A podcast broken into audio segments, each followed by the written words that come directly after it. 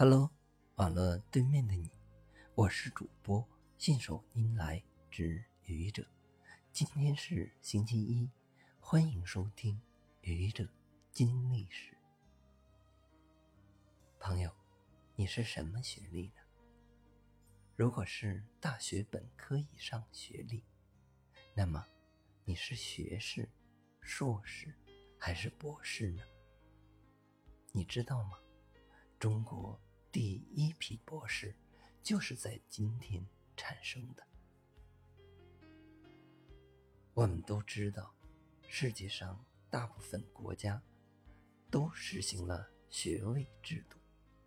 我们国家从上个世纪五十年代起，也曾经想向这些国家学习，建立学位制度。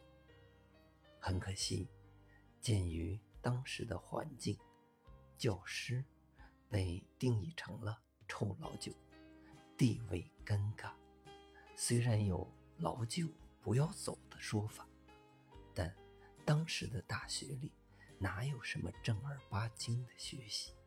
白俊英雄甚至成为了追捧的对象，自然实施学位制度也就无从谈起。改革开放以后，经济、政治方方面面走向了正轨，高考恢复了，实施学位制度的条件也开始成熟了起来。按照当时出台的学位制度，国家设学士、硕士、博士三级学位，本科生满足条件可以获得学士学位。硕士研究生满足条件可以获得硕士学位，博士研究生满足条件可以获得博士学位。这个规定一直延续到了今天。三十六年前，也就是一九八三年的今天，五月二十七日，人民大会堂接待了。中国培养的首批博士，中国终于有了第一代自己的博士。之后，中国具有博士学位授予权的大学越来越多，培养出了一批又一批的高端科技研发人才，在各行各业发挥着越来越大的作用。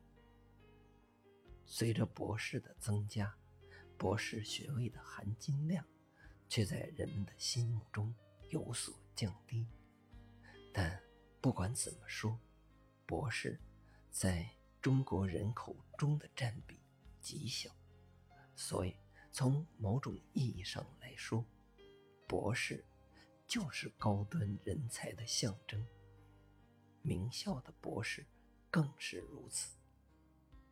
你愿意成为这样的高端人才吗？